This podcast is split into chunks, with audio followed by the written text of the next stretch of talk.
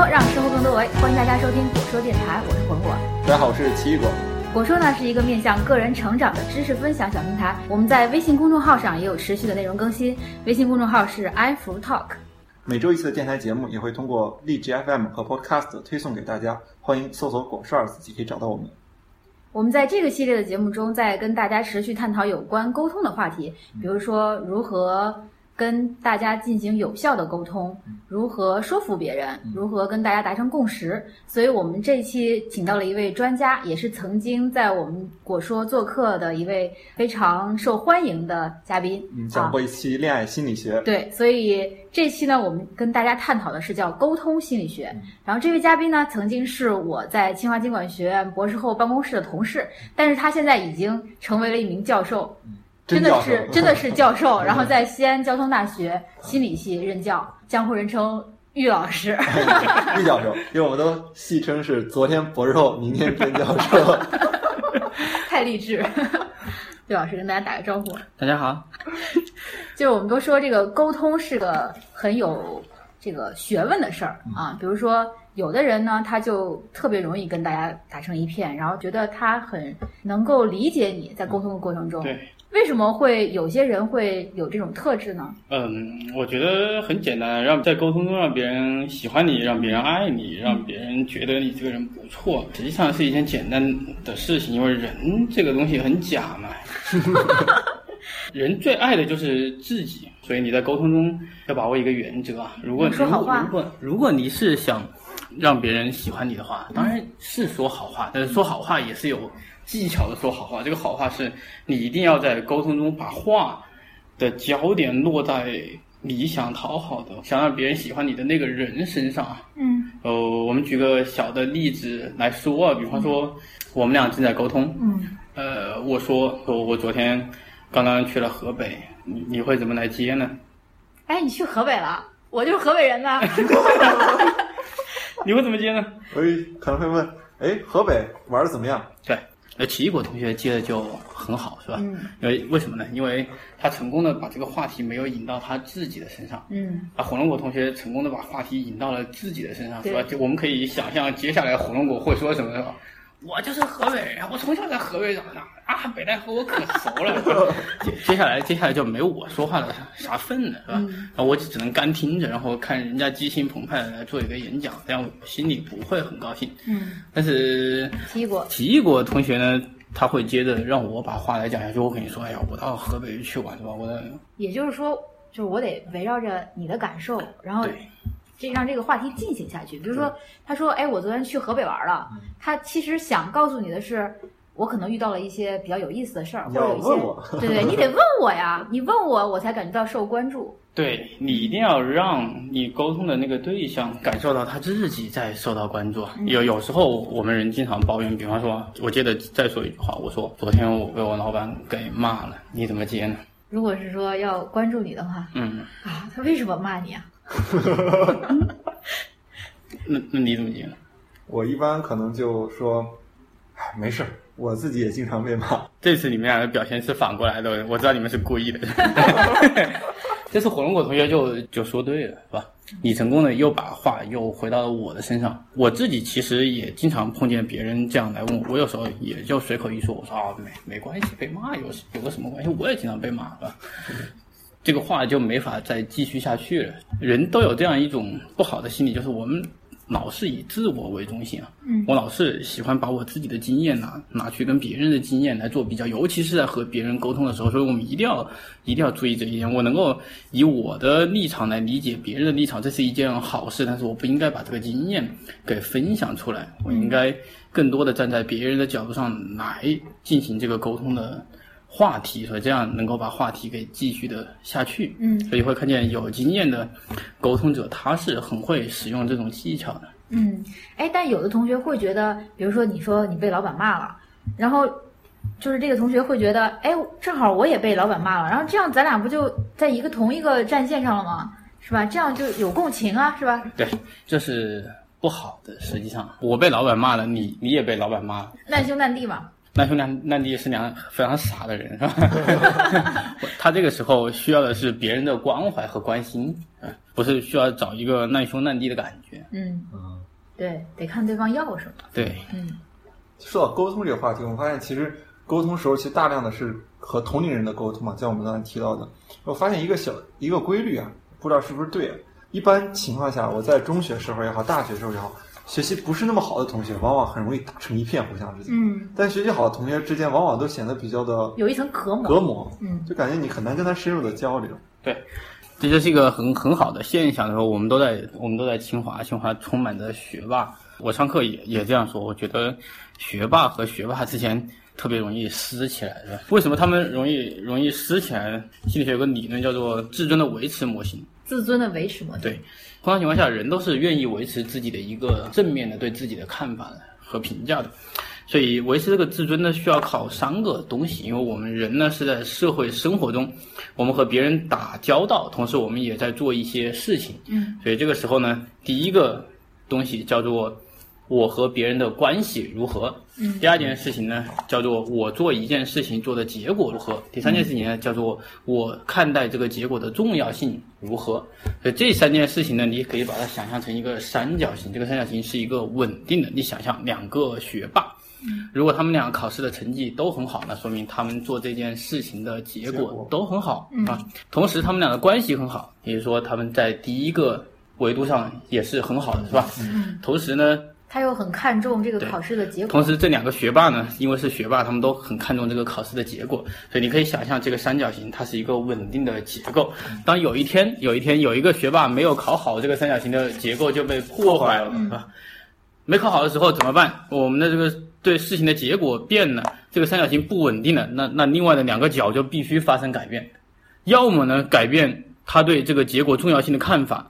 那就是有有一个没考好，那个人觉得哦，那学习也也就这无所谓鬼样，无所谓吧，学习有什么鬼用啊是吧？嗯学习赚得到几分钱，要么呢就是改变两个人的关系，那我们俩就撕是吧？啊，通常情况下，学学霸很难改变这个，很难很改难改变这变个，他对这个结果的认知。对，所以你会很看多时见候也是关系就疏远了呗，学霸之间。对，关系关系就会疏远。你会看见，这就是为什么同时竞争或者两个人在某件事情上都有所长的时候，这两个人关系不会很好的原因啊。嗯这件事情也许也许也许在我们这个校园里还更加的突出一些。对，就是说同时看重一个结果，然后又就就是他们同时看重一个结果，但是有一个人又在这个结果上表现的不比较好，好。啊，嗯另一个表现的好，最后的结果最后的结果是他们改变关系的可能性大。哦，所以说我觉得这个模型不光适用于学霸之间，嗯其实在很多时候同事之间也是这样。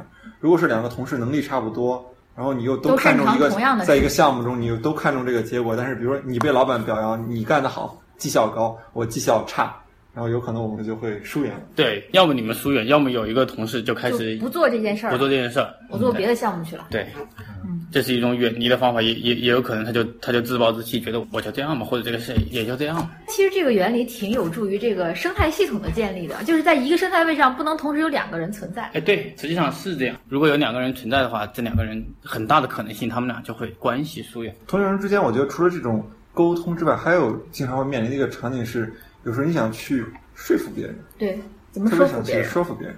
说服很有趣，呃，通常情况下，说服两条通路，人呢把它归结到底，普我们普遍上每天做事情就存在两种状态，一种状态就是我想都没想去做事情，嗯一种状态就是我想了很久，深思熟虑的去做一件事情。嗯大部分百分之九十多的情况，我们都是想都没想去做一件事情。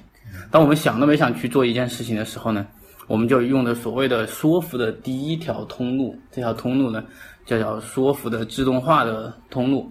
自动化的通路的时候呢，就找一些你别人喜欢的东西，你就可以默默的暗示别人，把喜欢的东西和另一件东西形成了一个联系啊。我们广告里通常情况下就就是这样用。你想，那广告为什么要用一个明星或者用一个漂亮的美女来、来做广告？嗯那因我为喜欢那个美女是吧？我们不会，我们不会去多想啊。我们一看上去，哇，有个美女好，这个这个东西一定好，是吧？就我们没有没有加思索就去就去干的这件事情。也不管是不是这个美女会用这个东西。对我们从来不去思考这个美女会不会用东西，我们觉得这个美女美，这个东西就是好，这两个就自然而然的形成上一个连接，因为我们没没有去想。第二种方法呢是，人在极少的情况下，有精力、有资源、有能力的情况下，我才去使用这种方法，就是我审慎的去思考。当一个人开始审慎的思考的时候呢，你去对他进行说服，这个事情就变得复杂一点，是吧？这个是这个就有点技术含量在里面了。这这你要采用说服的所谓的原则，第一个原则就是说理原则，我跟别人讲道理。讲道理。哎如果这个人是理性的话，讲道理可以。如果这个人可以讲道理，你当然是可以用这种方法。但是现实生活中也有很多人不讲道理，对，我们也也经常碰到，是吧？那我们可以采取第二种第二种方法，我就唤起他的情绪。这个日常生活中也有很多人干这事儿，是吧？ 装可怜，啊，讲着讲着就哭了起来，是吧？人家莫名其妙的一通感动就把事儿给办成了，也是有的。啊，或者是在酒桌上嘛，喝的差不多了 啊，这个事儿是成了，对，这也是有可能的。情绪一唤起，是吧？很多事情就说不清楚了。嗯，第三个事情呢，就是互惠了，就是这个对你好，对我也好，对对你好，对我也好，我们或者拿某种某种东西来进行交换，或者呃商人说我们一定要达成某种程度上的共赢，也就是这个这个这个意思。呃，无外乎是这这几种方法，看你现实中怎么去使用它。嗯，对于大多数的情况来说，就是我们不都是不假思考的去做一些判断吗？那种情况下，我们该怎么说服别人啊？比如说，就是你刚才讲的是举举的例子对是说做广告，就是找一个他特别喜欢的一个什么对人，对然后对对他进行这种引导。对那比如说我们两个人，呃，然后我要说服你明天去帮我干一件什么事情，嗯，然后我要用第一种这种系统，就是不加思索的，然后很快做决定的这种，我该怎么办？这个也有两个很奇怪的策略，是吧？你刚刚跟我提出了一个要求，嗯，我们通常情况下都是在给别人提要求，试试图想得到别人的某种回答，是肯定的回答。嗯这个时候呢，区分一下这个要求啊，要求可能是大的要求，可能是小的要求，这有两个完全相反的策略来应对它。一个是，当我想向别人提一个大的要求的时候，我应该怎么去做？大的要求，比如说，比如说，我想找别人借二十万块钱，嗯，当然这是对没钱的人提大的要求啊， 对于土豪来说，二十万块钱也是个小要求。啊我可能会先说，最近手头紧，能不能先借我两万块钱？对，这是一个不错的方法，是吧？你预计那个人能够接受的预限是两万块钱，或者你预计他接受的预限是两百块钱，你可以从两百块钱开始借，是吧？先借两百，再借五百，再借两千，再但借是五前提是要之前的还掉，对吧？不一定啊。不一定啊，刚才这个套路，其实我听起来怎么这么像诈骗？哎，不一定要还掉，是吧？我上次讲恋爱心理学，讲你投入了沉没成本，他就会更愿意帮助你对对。对那实际上这个事情也是一样的，我们把它叫做登门槛效应。但你想让别人答应你一个大的要求，你可以从一个小的要求慢慢的上一个台阶，从这个台阶一一点点的上下去。保险公司的推销员通常情况下是做做这样一件事情的，呃叫登门槛效应的原因也是因为保险公司的推销员，他们觉得那个进了你家的门槛，敲开了门，基本上就就成功了一大半。嗯，就是比如说让你先买一个一年的保险，然后再买一个十年的保险，然后再买个终身的保险，哦，他没有，他不会直接从保险开始，是吧？他会先称赞你家的沙发很漂亮，说我能不能在你家的沙发上先坐一下，然后你能不能给我一口水喝，是吧？就慢慢要求叠上去，再说保险的事儿，这个事情就变得简单啊而容易一些。嗯，这是大的要求。这大的要求，那如果是我要想让他满足我一个小的要求，如果你想让他满足你一个小要求，这个事情就 就更简单了。我如果只想让他借我两百块钱， 奇异果你觉得他应该会怎么说？比如说我想借你两万块钱，我可能说这样说，我最近买房子，嗯，然后去就是差几万块钱，然后你能不能借我两百？ 这应该借了吧？ 不过两百块钱太太少了，可能五千块钱是吧？如果是我的话，我就不会这样做。嗯，我我会采取社会心理学一种叫做折扣效应的做法。我说你能不能借我两万啊？那个人沉默有点犹豫起来了是吧？犹豫起来了。我说哎呀，借两万是有是有点难 为你。两千， 哎，两百吧是 吧？你觉得这比直接说两百要容易得多是吧？对对对他很有可能马上就掏两百块钱打发你就走了。赶紧走，赶紧走，拿两万块钱。对，拿拿拿两百赶紧走是吧？别别惦记我那两万块。这有一个锚定效应嘛，就是因为前面有了一个那个标准，对。后面就能接受了。对，是这样的，人呢是个社嗯会动物，他在第一次拒绝了你，所以他一定想要找补回来。 啊，他会有用一种很很小的牺牲来找补这个很大的拒绝。你提一个小的要求，用一个大的要求来掩盖，所以这样是会变得容易一些。哎，我觉得这个同样是个套路，用到你那个恋爱心理学上可以这样，比如说你想请一个女生吃个饭，或者嗯你想女生想请一个男生吃饭，如果你一开始就上来说咱们吃个饭吧，可能就会被拒绝。对啊你可以提一个更大的要求，你他说我拒没绝了你，那啊那那算了，咱们那吃个饭吧。那还有什么更大的要求？对呀、更大的要求。 我刚想说，先看个电影，看电影不行，那吃个饭行不行？看个电影不见得比吃饭要大。是吧？嗯要大一些哈。不，我不知道，我不知道。不是啊，我觉得看对女生来说哪个大？不是啊，我觉得看电影和吃饭有个本质不同，因为吃饭可以好几个人在一起吃嘛。啊，或者这样，就是单独约吃饭不去，那我们几个人一起去。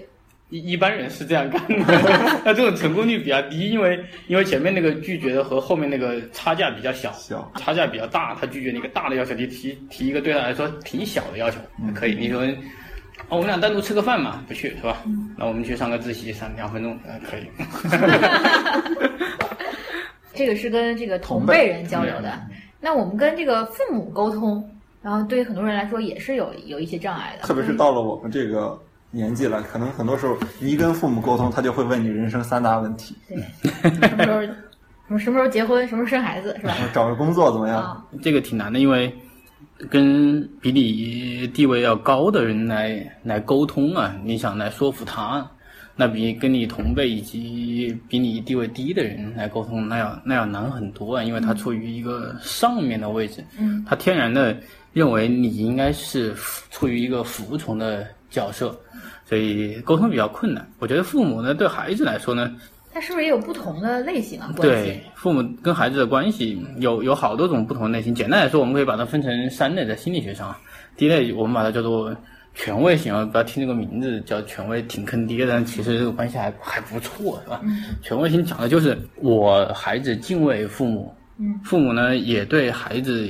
有严厉的呃教育，但同时他们俩又能够平等协商的来解决问题。听起来是一种很不错的关系。哎，对，这是一种比较好的关系的模式。第二种叫做专制型，你叫你听干你啥听这个你就得名字就不太 好。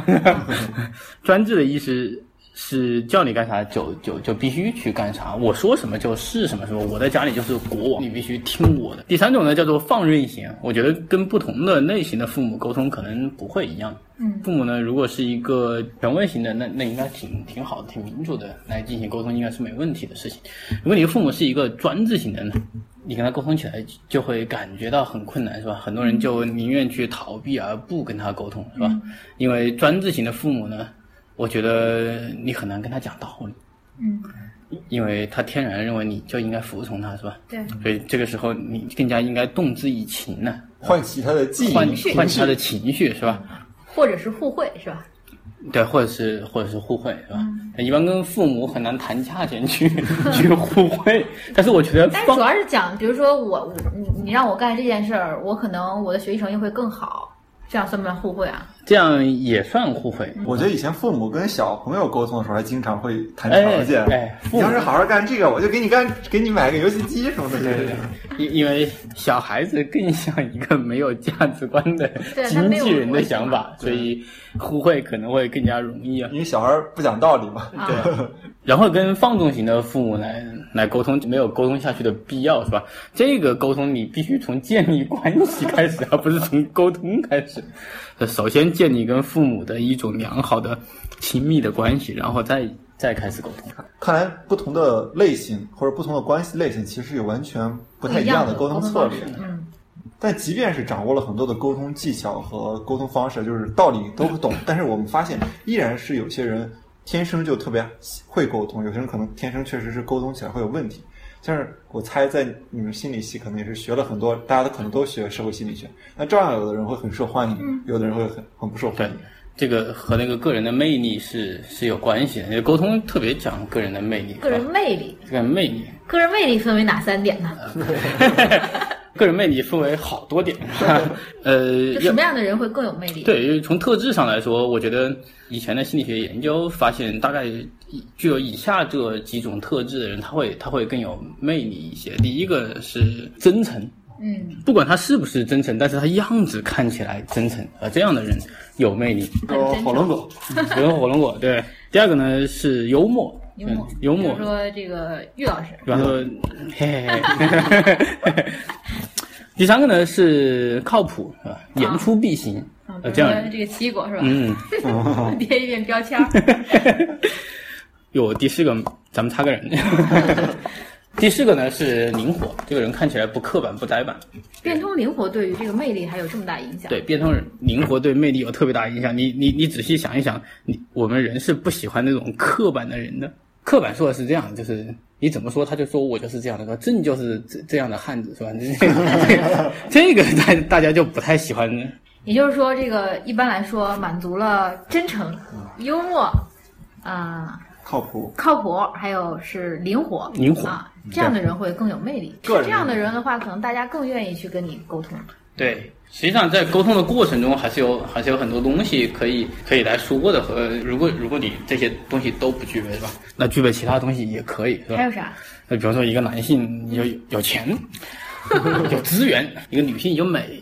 有这美些这些这些这些东西就可以。我刚刚是用一种开玩笑的方式来来来说有钱有权那些事情。嗯简单的原理在心理学上叫做美貌换地位。对于女性来说，她最想要的是她孩子的抚养的资那个资源能够足够，所以她能够很好的把孩子给抚养下去。嗯，对于男性来说，他希望是他的基因非常优良，所以一个美貌的女性代表了她的基因非常优良，所以美貌换地位。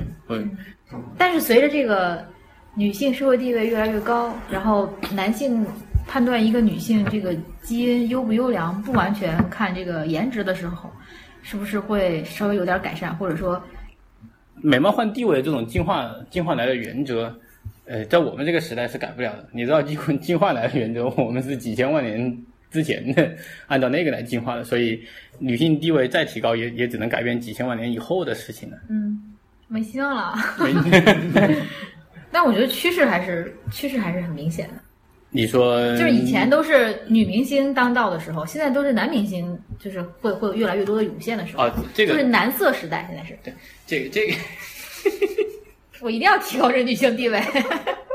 你让我笑一下再说。你以前见到那么多长得很清秀的男生吗？见不到吧？你你这是是这样的，如果女明星跟老腊肉，老老腊肉老板，嗯，她应该是你情我愿的，从心里就是非常和谐美满的一对。啊但是小鲜肉和和富婆呢，不一定。从心理学上，我们不知道，我们没做过统计，没调查过，但是我们猜测应该没有那么你情我愿。不管是小鲜肉还是还是老腊肉，他们都还是愿意找年轻貌美的女孩来成为终身的伴侣啊。也就是说，这个阶段演化的这种特点不能取代长期人类历史进程的这种演化的趋势。对以我们我们现在这个时代的变化，这对进化造成的影响，应该会影响到几千万年以后的事情，而不是现在的事情了。然后再说一个比较难的，就是跟上级的沟通，比如说跟你的老板、上司、啊导师包括导师。感觉天生是不能用沟通，感觉像是一种必须要服从，特别是在中国。对这个，我们的文化造就了这样一种现象：上级跟下级，心理学叫做权力距离很高。你可以想象他，他是一个高高在上的角色，我是一个跪在下面 接圣旨的这样这样这样一种角色，其实都不是沟通的，是他在命令你，我服从就好了，是吧？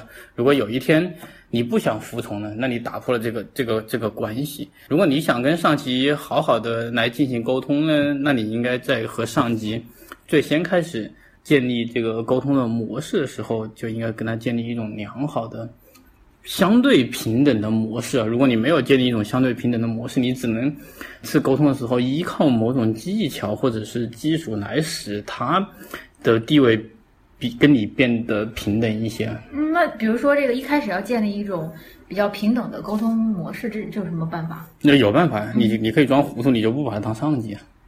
但是你说一个学生不把自己导师当导师，这种情况也是有的，装糊涂是吧？对呀、嗯，呃，当然也有也有一些学生，他一开始来的时候他就嗯比较不卑不亢，对，啊就一开始嗯就是我我就有什么我就表达什么，我就这样的风格，是吧？也也不是不卑不亢，我觉得不卑不亢，你的上级应该不会不 不不会很喜欢你这种风格。你表现出一种跟他心理距离很近的风格，就比方说你跟他说话都很近的，而不是而不是用一种很远的风格来来维持啊。你知道那个，简单举个例子吧，人和人之间沟通是有是有距离的。我我们熟人之间沟通距离比较近，不熟人之间距离就会越拉越远，是吧？有的人见到导师只有就天生不敢说话，他第一步沟通，把这个距离拉远，远远的站在站站在背后或者站到站到很远的地方。也有人开始呢就跟导师试图以一种平等的方式来说话，是吧？或者试图以一种比较幽默轻松的方式来说话。那一旦一旦你们俩之间这种长期的互动模式已经形成了，所以这种事情就变得好办了。就说一个是要拉近，可以试试拉近这种空间上的距离，是吧？对。然后另一种是拉近心理上的距心离。理上的距离，对，也得看导师，也得也得看导师。我觉得有很多导师还是还是蛮不错的。我跟我的导师沟通就完全没有存在这样的这样的区别。我导师从美国回来挺有趣的，我第一次我第一次见我导师的时候是其实就半躺在这个这个沙发上，哇，这这怎么可能是我我我的导师啊？这不是他跟你说话的时候也躺着说啊，半躺在半躺在沙发上，就靠着啊这样靠着这样这样说的，就基本上滑是下啊去了。金 滩，北京滩，最近特别火的北京滩， 北京挺挺有趣的，我我我没想到导师这么放放松，对。后来我我们之间的沟通和交流都都以一种非常放松的方式在进行。有一次我跟我老板的一个美国的朋友在聊天，他说我我的导师第一次去见他的导师，他的密歇根大学的导师的时候，第一一进去也吓傻了，因为他的导师也也就这样瘫在沙发上，把脚夹在夹在桌子上一模一样，我觉得。这是传承啊，就是这这这也是传承，这也是这也是很大的文化差异的不一样。那他可能就是受到那种文化影响。嗯玉教授以后带学生的时候也得摊去。哦，我准备我准备在自己的办公室里搞一搞一张大沙发，每沙发天一个葛优的方式坐坐在那里。这样你的学生会一定会跟你走得很近。我觉得这也是当好一个导师的策略，因为学生第一次见你的时候，永远是比较紧张的，对然后比较战战兢兢嗯的，对，所以说你选择一种比较放松的态度去接待你的学生的话，可能一下子就会拉近你跟学生之间的距离。 对对对我觉得就是这种方式特别特别的好。对我们的听众里面也有很多人马上就要当老师了，嗯然后也可以采试试采取这种方式。大家都摊着，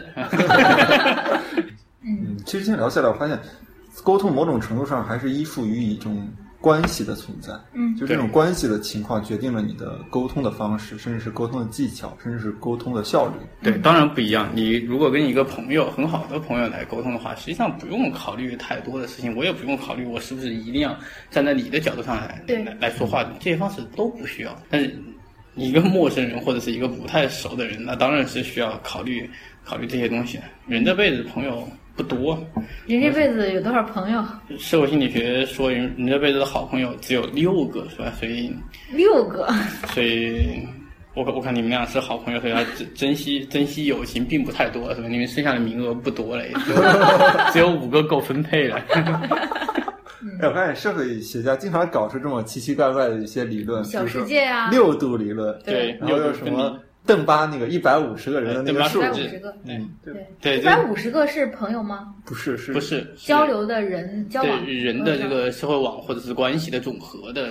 你看我们现在这个手机上随对啊，我便们现在这一个打微开信里都面，超过一百五十个对对人，是吧？有时候发一条朋友圈都超过一百五十个人点赞。嗯，呃，可能现在社会变了，也不一定没有人再去重复做做这样的研究了。现现在确实，像六度分离理论已经明显被不打是破六了度分离了，嗯对，现在至少是四点九度或者甚是至四更点六短度了。分离了，更前不更少久了。，前不久 Facebook 的科学家刚完成了一项实验，就是他们他们把那个所有 Facebook 的连接去算一下人与人之间的平均距离。嗯如果我没记错的话，应该是不到四了都。对，应该应该会越来越小了，是吧？那朋友的数量在朋友数量在反而在减小，减少对人和人之间距离近了，但是朋友的数量反而在减少，就是数量大因了为，你质量的反而精少力了。平均在其他人身上被。稀释了，好朋友们都被对稀释掉了。嗯所以所以你们就要更加珍惜了，名额更少了。